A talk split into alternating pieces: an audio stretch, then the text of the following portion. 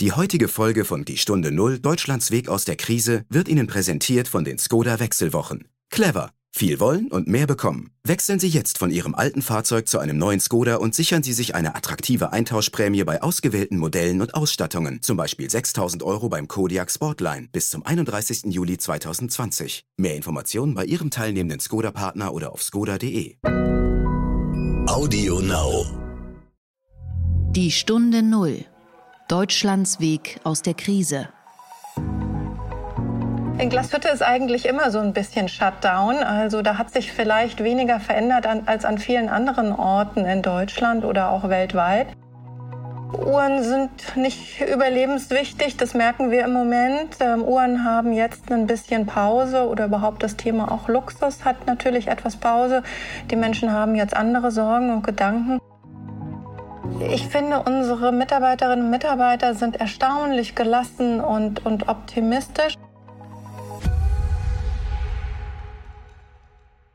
Hallo und herzlich willkommen zur Stunde Null, dem Podcast für Deutschlands Weg aus der Krise und den Neustart.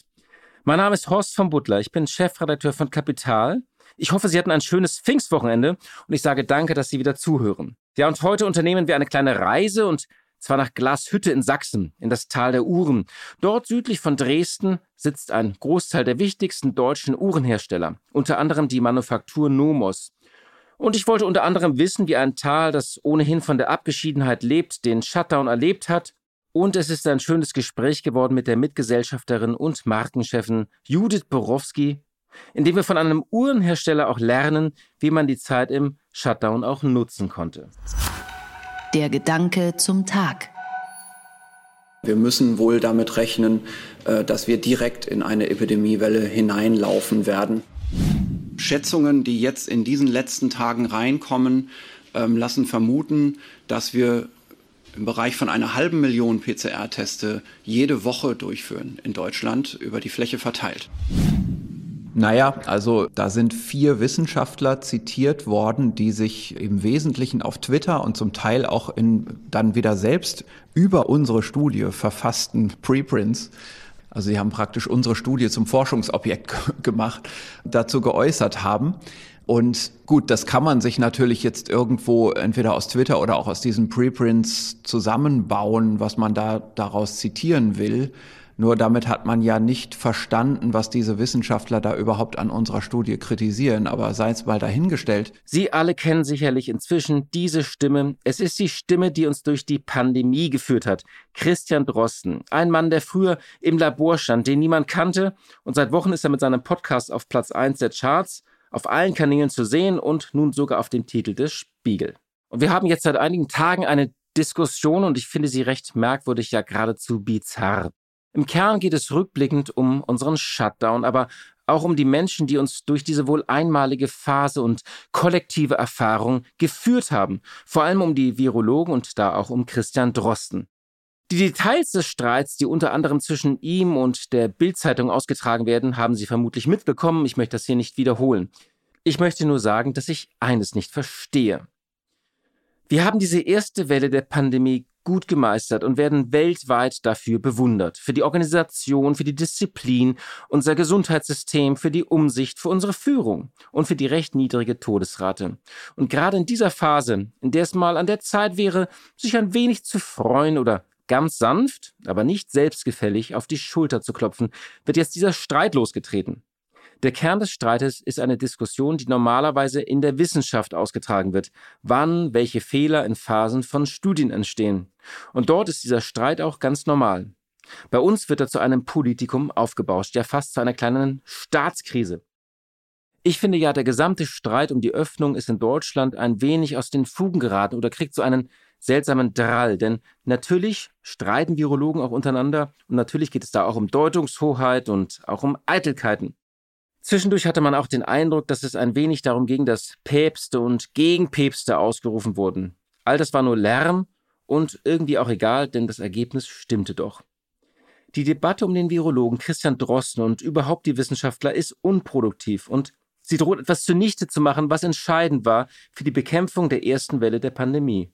Und zwar der große Konsens. Und jeder Konsens in einer Gesellschaft ist die Herzkammer des Erfolgs im Kampf gegen die Pandemie. Und das dürfen wir nicht vergessen, wenn nun kleine Gruppen rumstenkern und sei es nur eine Boulevardzeitung oder eine neue, ganz eigentümliche Formation aus Extremisten und Esoterikern. Es muss uns klar sein, dass die übergroße Mehrheit hinter diesen ganzen Maßnahmen stand und auch steht. Und da wir das Problem von sehr, sehr lauten Minderheiten nur zu gut kennen, sollten wir uns jetzt nicht einschüchtern oder verrückt machen lassen.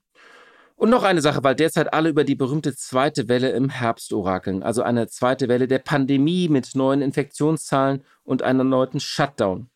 Unser Wissen wird dann ein anderes sein. Es ist ja nicht so, dass wir dann wieder bei einem Nullpunkt anfangen müssen und alles nochmal lernen. Die ganzen Debatten um abgesagte Messen und Konzerte, Schulschließung, Atemschutzmasken und Abstandsregeln müssen wir nicht von vorne beginnen. Wir haben dann ja unseren Instrumentenkasten. Wir alle haben einen Crashkurs in Pandemiebekämpfung hinter uns.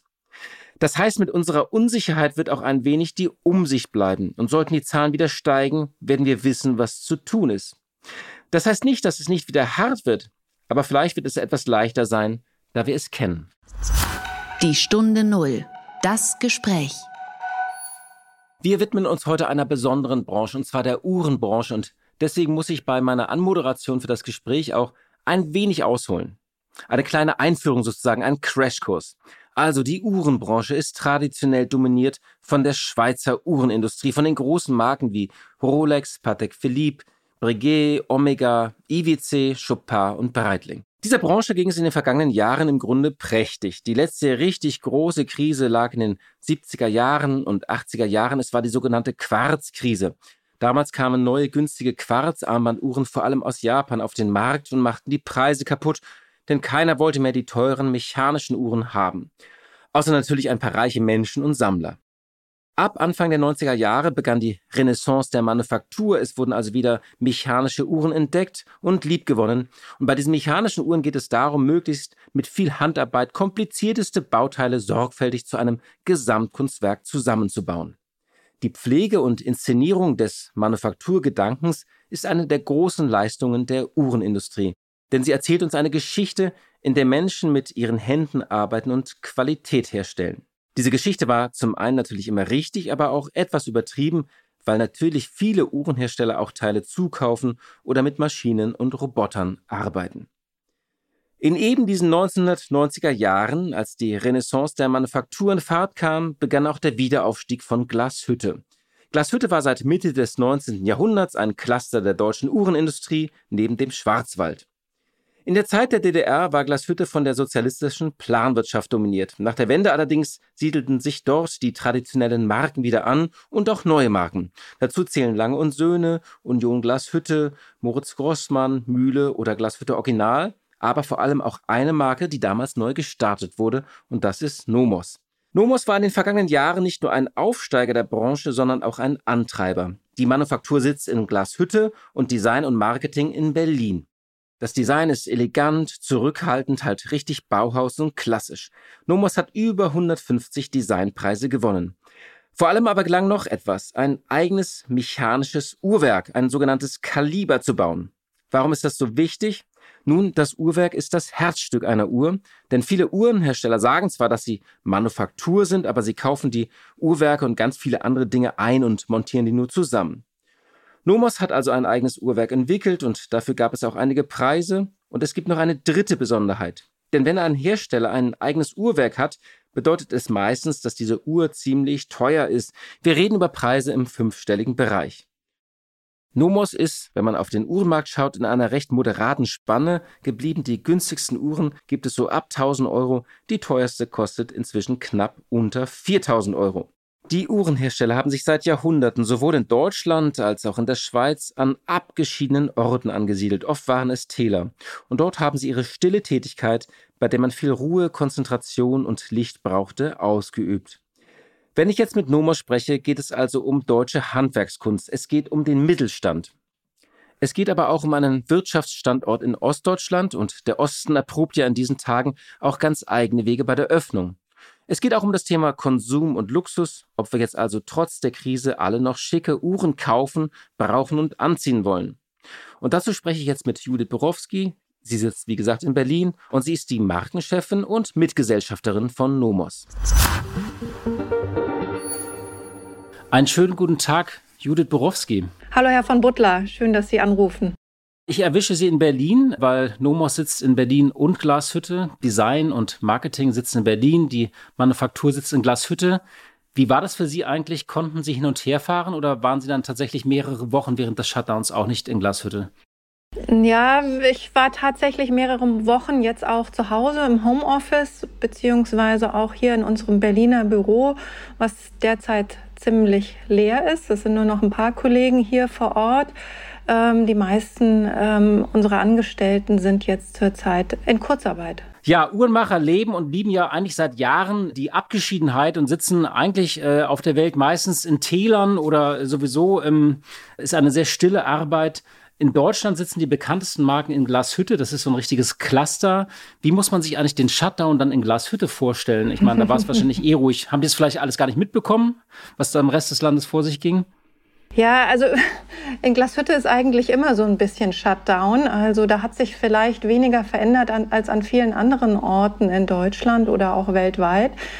Glashütte ist sehr klein, sehr ruhig. Ähm, die Bürgersteige werden gefühlt um 16.30 Uhr hochgeklappt und samstags schließt der Bäcker meines Wissens um 11 Uhr vormittags. Also das ist schon ziemlich ruhig dort und Uhrmacher sind ja jetzt auch nicht unbedingt Menschen, die besonders viel Party machen. Also das ist ohnehin sehr, sehr ruhig in Glashütte. Ähm, jetzt in diesen Tagen vielleicht noch ein bisschen ruhiger als sonst, denn ja, wir machen Kurzarbeit. Sie machen Kurzarbeit, das heißt einfach die Produktion hat auch geruht den letzten Wochen oder ruht genau, sie noch? Also Uhren sind nicht überlebenswichtig, das merken wir im Moment. Ähm, Uhren haben jetzt ein bisschen Pause oder überhaupt das Thema auch Luxus hat natürlich etwas Pause. Die Menschen haben jetzt andere Sorgen und Gedanken. Wir nutzen die Zeit jetzt eher so, um uns fit zu machen für die Zeit danach. Wir aktualisieren unsere Softwaresysteme und ähm, machen so einiges in Ruhe, was ansonsten in, ich sag mal, in der Hektik des Alltags, die wir tatsächlich auch in der Uhrenmanufaktur manchmal haben, äh, weniger möglich ist. Aber insgesamt ähm, haben wir im Moment unsere Produktion ziemlich runtergefahren. Da wir handwerklich arbeiten, können wir das schnell wieder auch anschieben und Stück für Stück aufstocken. Aber wir haben natürlich auch ein Lager, von dem wir im Moment gut leben können. Also von daher ich sag mal, ist alles fein. Wir kommen gut durch die Krise. Wir sind optimistisch, aber im Moment ähm, ist natürlich das Thema Uhr ein bisschen in den Hintergrund gerückt für die meisten Menschen. Nun ist es ja so, äh, ich durfte ja mal einige Manufakturen besuchen, da gelten ja sowieso sehr strenge Hygienevorschriften. Ähm, äh, allein Dreck und Staub hat da überhaupt nichts zu suchen. Ist es nicht für einen Uhrenhersteller eigentlich überhaupt gar kein Problem, unter sehr strengen Hygienestandards zu produzieren? Ja, das machen wir ohnehin. Also natürlich müssen die Uhrwerke ganz staubfrei sein und da darf einfach nichts reinkommen und oder an den, mit über Schuhe oder Kleidung mit in die Manufaktur reingetragen werden. Darauf achten wir schon, aber das ist eine, Staub ist natürlich noch mal was anderes als ein Virus, den wir alle nicht sehen und der ist ein bisschen kleiner, also den können wir nicht unbedingt rausfiltern, auch in unserer sehr hygienisch reinen Manufaktur nicht. Deshalb sind wir natürlich auch in Glashütte gehalten, uns an die Hygieneregeln zu halten, dass wir den Abstand einhalten, dass wir auch versuchen versuchen natürlich die Mitarbeiterinnen und Mitarbeiter, die noch da sind, dann versetzt arbeiten zu lassen, sodass kein Gedränge entsteht und dass eben auch die Räume ähm, nicht von so vielen Menschen bevölkert werden wie normalerweise. Also auch da ist einfach jetzt sehr wenig los bei uns. Glashütte ist ja so ein bisschen eine Erfolgsgeschichte im Osten auch. Ähm, die wurde nach der Wende sozusagen äh, neu begründet. Viele Marken haben sich dort angesiedelt oder wurden auch neu gegründet und es gab viel Wachstum. Gab es jetzt in dieser Krise das erste Mal auch wieder Ängste bei Ihren Mitarbeitern und wenn ja, wie haben Sie die versucht zu nehmen oder zu adressieren? Hm. Also ich finde, unsere Mitarbeiterinnen und Mitarbeiter sind erstaunlich gelassen und, und optimistisch. Sie sind natürlich zu einem ganz großen Teil auch ähm, selbst oder dann über die Familien auch, ich sag mal, erfahren, was äh, gesellschaftliche Veränderungen angeht. Glashütte ist ein Ort in Ostdeutschland ähm, und da gab es natürlich viel, viel Veränderungen in den letzten 30 Jahren. Die Wende, aber dann natürlich auch über alles, was danach kam, ähm, hat sich das Leben rasant verändert. Und ich finde, die gehen da ganz prima mit um und sind, wie ich gehört habe, auch ähm, ganz glücklich darüber, wie wir die Situation handeln. Also wir haben Kurzarbeit, aber das heißt ja auch einfach, dass es danach dann weitergeht, dass es erstmal keine Entlassungen gibt und dass man guter Hoffnung sein darf, dass, dass es bald wieder anzieht. Wir stocken die Kurzarbeit auch auf und insofern äh, ist eigentlich alles prima. Die meisten sind natürlich, also zumindest die äh, Mitarbeiter, die die Kinder haben, sind ein bisschen gestresst gewesen, zumindest in der Zeit, wo Kitas und Schulen geschlossen waren. Das löst sich jetzt langsam langsam wieder. Aber ansonsten geht es eigentlich ganz gut. Da gibt es sicherlich Orte, in denen jetzt die Corona-Krise schwieriger zu verdauen war.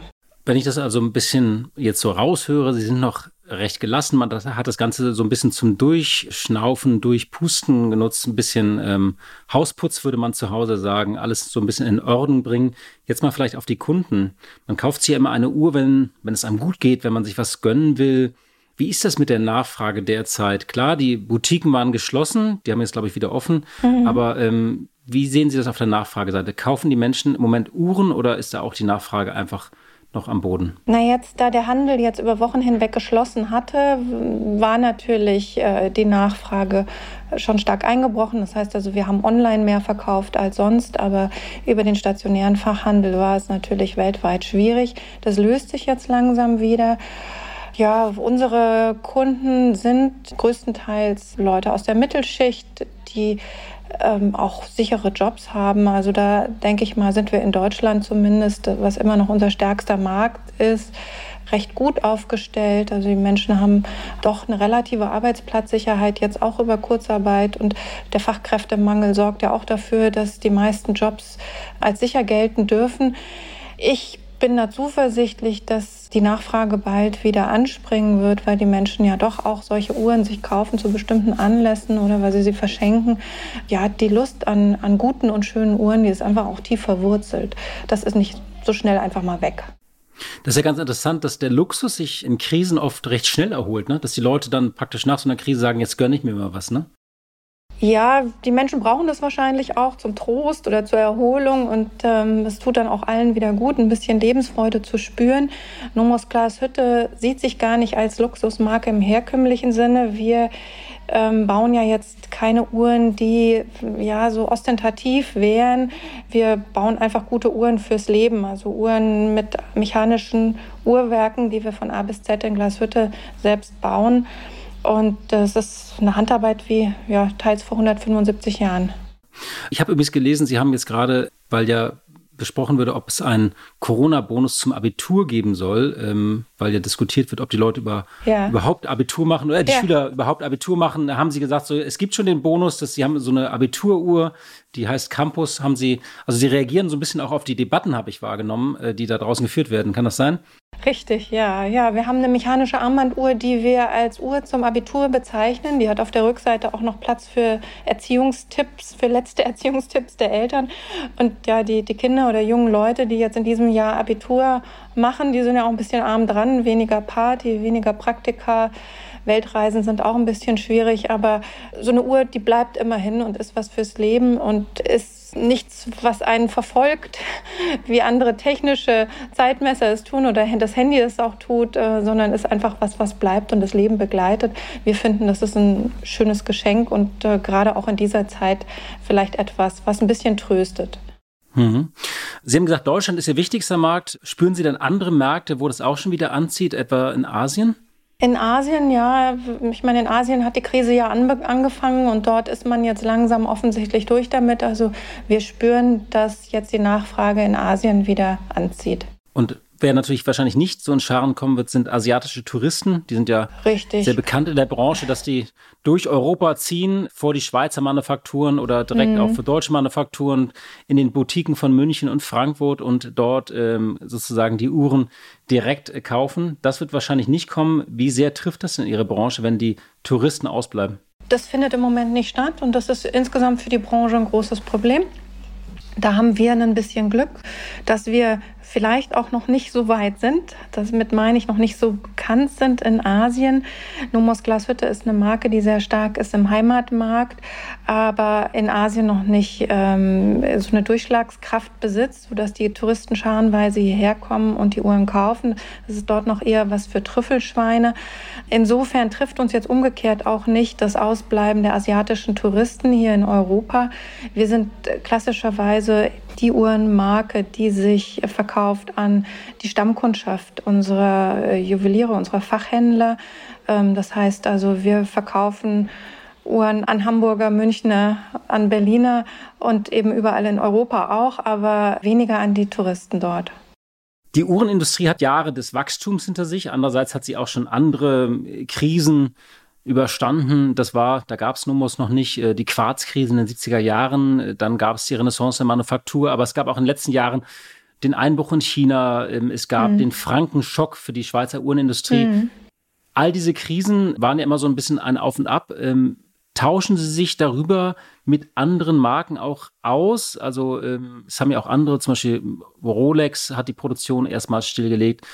Telefoniert man dann oder ist so jede Branche für sich alleine oder schließt sich Glashütte zumindest zusammen? Da sitzen ja auch noch drei, vier andere Marken oder macht da so jeder sein eigenes Ding? Ja, also wir, wir haben natürlich alle äh, so unsere äh, vereinzelten Kontakte in andere Unternehmen, aber insgesamt würde ich sagen, ist es eine sehr verschwiegene Branche. Das ist nicht so, dass wir uns da ähm, wirklich in einem relevanten Ausmaß austauschen würden. Aber wir bekommen natürlich das eine oder andere auch schon auch mit über unsere Fachhändler oder auch über die Presse, die dann irgendwie mal erzählt, wie es anderswo war. Aber ähm, im Großen und Ganzen muss man sagen, ähm, ist die Branche da eher eher ein bisschen verschwiegen. Mhm. Da macht jeder, jeder eben seins und äh, ja, wurschtelt sich da alleine durch. Erwarten Sie denn da so eine Konsolidierung in Ihrer Branche? Ähm, ja, das glauben wir schon. Also es wird wohl den einen oder anderen Mitbewerber wahrscheinlich schon ähm, ja, erwischen jetzt durch die Krise. Also ich denke mal, ähm, dass wir jetzt in, in einem Jahr nicht mehr so viele Marken sehen werden wie jetzt. Ich frage jetzt nicht, welche, weil das wäre wahrscheinlich gemein. Nomos ist ein klassischer Mittelständler. Ähm, die Regierung hat ja viel getan, ähm, hat auch immer gesagt, wir tun das für den Mittelstand. Und dann gab es die Diskussion, dass nur die Großen zum Zuge kommen. Wie haben Sie das wahrgenommen als Unternehmerin in den vergangenen Wochen, die Diskussion und die Reaktion auch äh, der Politik? Also insgesamt sind wir eigentlich sehr glücklich über, äh, über das, was die deutsche Regierung gemacht hat, auch über das Zusammenspiel zwischen den Virologen und der deutschen Politik. Also ich finde, man kann da nur dankbar sein darüber, wie das in Deutschland äh, gelaufen ist und auch noch weiter läuft. Und auch äh, wirtschaftlich wird uns doch sehr geholfen. Also jetzt insbesondere eben durch die Kurzarbeit, das sichert die Arbeitsplätze, das ist erstmal das Wichtigste. Und ähm, auch die vielen kleinen Unternehmer, die sehr schnell und sehr unbürokratisch Hilfe bekamen, die, denke ich, die wären anderswo in der Welt vor ganz andere Herausforderungen gestellt. Also insofern sind wir da sehr dankbar. Ich glaube, die Große Koalition, die macht im Moment so viel Dresche sie bekommen hat über die Jahre, einen äh, guten Job. Und die schwarze Null von Olaf Scholz äh, war offensichtlich doch nicht ganz falsch. Und man ist ja auch irgendwie erleichtert, dass Angela Merkel noch da ist, nicht? Und nicht irgendein ein Hasardeur wie in anderen Ländern? Also ich glaube, um Angela Merkel werden wir im Moment weltweit beneidet von vielen Menschen. Ja. Sie hatten es vorhin gesagt, Nomos sitzt in Glashütte und Glashütte ist ein Ort in Sachsen. Nun ist es ja so, ähm, dass die ostdeutschen Bundesländer gerade einen eigenen Weg diskutieren, ähm, dass sie früher öffnen wollen. Wie nehmen Sie die Diskussion da vor Ort wahr? Können Sie das mal schildern? Also prinzipiell finde ich die Diskussion um Bürgerrechte wichtig. Immerhin sind das und waren das die größten Einschränkungen, die wir seit dem Zweiten Weltkrieg hatten. Und ich verstehe auch eine besondere Sensibilität der Menschen, insbesondere in Ostdeutschland, bei diesem Thema. Also in Ostdeutschland mussten die Menschen schließlich lang genug auf Bürgerrechte, wie wir sie heute kennen, verzichten. Ähm, nichtsdestotrotz glaube ich, dass diese Schutzmaßnahmen der letzten Wochen oder der letzten beiden Monate uns doch geholfen haben, Verhältnisse, wie wir sie in Italien gesehen haben oder in, in, in den Staaten oder jetzt auch in Brasilien eben zu verhindern. Und insofern glaube ich, dass so ein Vorpreschen äh, eventuell noch ein bisschen zu früh kommt. Also da bin ich skeptisch und ähm, ich persönlich würde es lieber sehen, ähm, wenn Sachsen da noch ein bisschen vorsichtiger wäre. Nomos hat ja auch immer wieder politisch Stellung bezogen gegen Rechtsradikalismus für Weltoffenheit 2015. Da haben sie, glaube ich, sogar auch mal ein Transparent aufhängen lassen, wir ticken international. Haben Sie sich jetzt auch schon irgendwie politisch positioniert oder ist die Debatte einfach noch nicht so emotional und so, so scharf? Also jetzt Corona ist erstmal ein Virus und ähm, für mich jetzt nicht in erster Linie ähm, ein Grund, dass wir da politisch werden oder politisch damit umgehen. Wir haben in Glashütte zum Glück, kann ich sagen, keine Hygienedemos gesehen. Ich habe den Eindruck, dass man dort vor Ort sehr besonnen und vernünftig mit dem Thema umgeht und ähm, ja auch, ich sag mal, diese Schutzmaßnahmen mit Augenmaß äh, durchgesetzt hat, ohne jetzt hysterisch zu werden. Also vor Ort fand ich jetzt erstmal gab es gar keinen Anlass, da äh, sich was anderes zu wünschen insgesamt in Sachsen oder in Deutschland klar, dass jetzt ähm, die rechte Verschwörungstheorien benutzt, um quasi ihre Wählerschaft oder ihre Anhängerschaft zu mobilisieren, ist sicherlich nichts, worüber man sich freuen kann. Aber für uns jetzt als Unternehmen kein Grund, ähm, dass wir uns da artikulieren. Das ist nichts, was uns direkt betrifft. Vielleicht jetzt so gegen Ende ein Blick nochmal in die Zukunft. Ähm, Deutschland öffnet sich ja wieder insgesamt, ähm, öffnet sich die Welt wieder ein bisschen die Geschäfte öffnen und haben viele auch Angst vor dieser zweiten Welle. Und ich habe so ein bisschen auch rausgehört, die Uhrenbranche hat teilweise ja auch vielleicht die Produktion stillgelegt, weil einfach sehr viel Überkapazitäten da waren und hat diese Pause also auch ganz gut genutzt.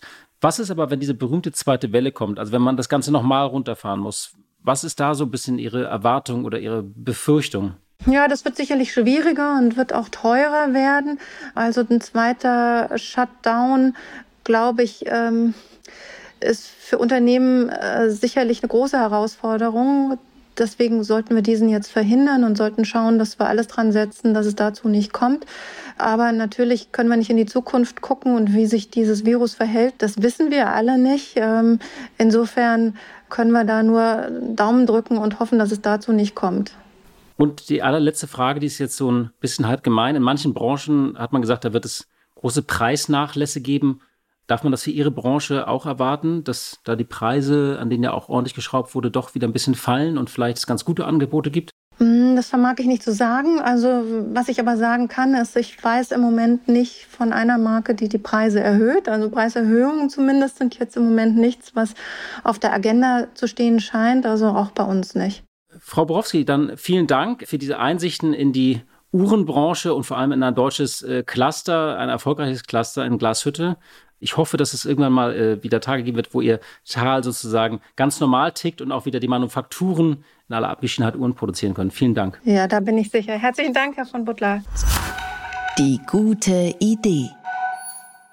Die gute Idee ist heute nochmal ein kleiner Rückblick auf die vielen guten Ideen und den Einfallsreichtum, als die Krise hier richtig ausbrach. Denn eine gute Idee hatte der Berliner Schuhcremehersteller Colonial, der seine Produkte in über 93 Länder exportiert. Der Geschäftsführer Franz Becker hat unter anderem auf dem Festland in China ein Team sitzen, das ihm schon im Dezember durchgegeben hat, dass die Corona-Krise zu einem großen Einbruch des Geschäfts führen wird. Und im Januar wurde Becker von seinem chinesischen Partnern in Berlin gebeten, ein Mittel zu entwickeln, das Schuhsohlen desinfiziert. Die Menschen in China wollten sich das Virus schlichtweg einfach nicht an den Schuhen nach Hause oder in die Wohnung schleppen.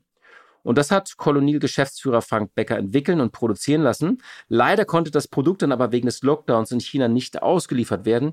Trotzdem hatte Becker dadurch einen enormen Vorsprung für den deutschen Markt. Wir haben dann uns noch im Februar angefangen zu beschäftigen, welche rechtlichen Voraussetzungen gibt es eigentlich in Europa und auch in Deutschland für Desinfektionsmittel. Und als dann im März absehbar wurde, dass die Probleme hier ähnlich sein werden wie in China, haben wir mit unseren Chemikern zusammen die vorhandenen Lösungen, die wir für China hatten, dann adaptiert an die deutschen Biozidrichtlinien. Es hat einige Zeit gedauert. Wir waren dann allerdings noch, es war glaube ich zweite Woche März, fertig und konnten unsere Desinfektionsmittel nach der Biozidverordnung tatsächlich registrieren, was eine ziemlich coole Sache ist. Und wir sind dann in der zweiten Woche März auch gestartet mit unserer Desinfektionsmittelproduktion. Das Produkt, das erste Produkt heißt Virusstopp, richtet sich insbesondere auch gegen Coronaviren, ist sehr hoch wirksam und um das so ein bisschen zusammenzufassen, wir haben innerhalb von fünf Wochen circa 1,8 Millionen Einheiten dieses Produktes produziert und verkauft. Das ist eine ganze Menge. Wir haben dann das Sortiment erweitert um ein Flächendesinfektionsmittel, das heißt Sanitizer, und um einen Hygieneschaum und haben das Ganze dann in unsere Colonie Bleu Serie integriert. Also diese Krise ist eine super Gelegenheit für uns, das Unternehmen auch äh, ein bisschen größer werden zu lassen. Ja, und zum Schluss habe ich heute noch einen Tweet. Und zwar einen guten Tweet, einen schönen Tweet, also nicht einen, der zu Gewalt aufruft oder nur Lügen verbreitet. Welcher Song, fragte der amerikanische Unternehmer William Legate, würdet ihr wählen, der am besten die vergangenen drei Monate beschreibt?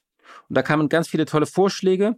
Natürlich schon die oft gehörten, auch naheliegenden, zum Beispiel It's the End of the World as We Know It von R.E.M. oder Live and Let Die von Guns N' Roses oder einfach nur The End von The Doors. Aber es gab auch viele neue Vorschläge und ich habe hier eine ganz kleine Auswahl. Also, Eve of Destruction von Barry Maguire, Stayin' Alive von Bee Gees, Highway to Hell von ACDC, War von Bob Marley, Killing in the Name of von Rage Against the Machine, ein sehr schöner Einfall. Wake Me Up When September Ends, sehr melancholisch, aber auch eine sehr schöne Idee. Von Green Day. Under Pressure von Queen. Ring of Fire von Johnny Cash. Auf den ersten Blick dachte ich so, hm, passt das eigentlich? Aber wenn man darüber nachdenkt, ist es eigentlich ein sehr guter Vorschlag. Knock on Heaven's Door, auch sehr gut. We Didn't Start the Fire von Billy Joel, einer meiner Favoriten. We Didn't Start the Fire, in der Tat. Und dann noch zum Schluss The Sound of Silence von Simon and Garfunkel.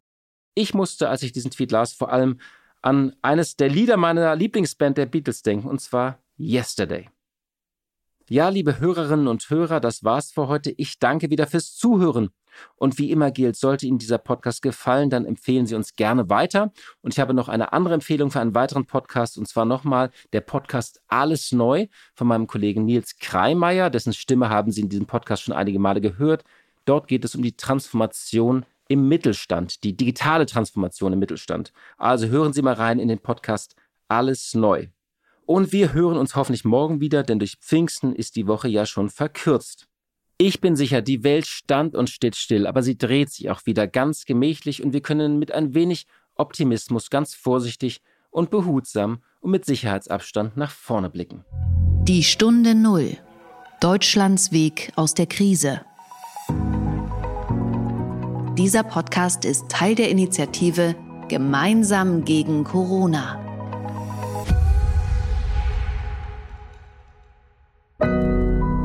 Audio Now.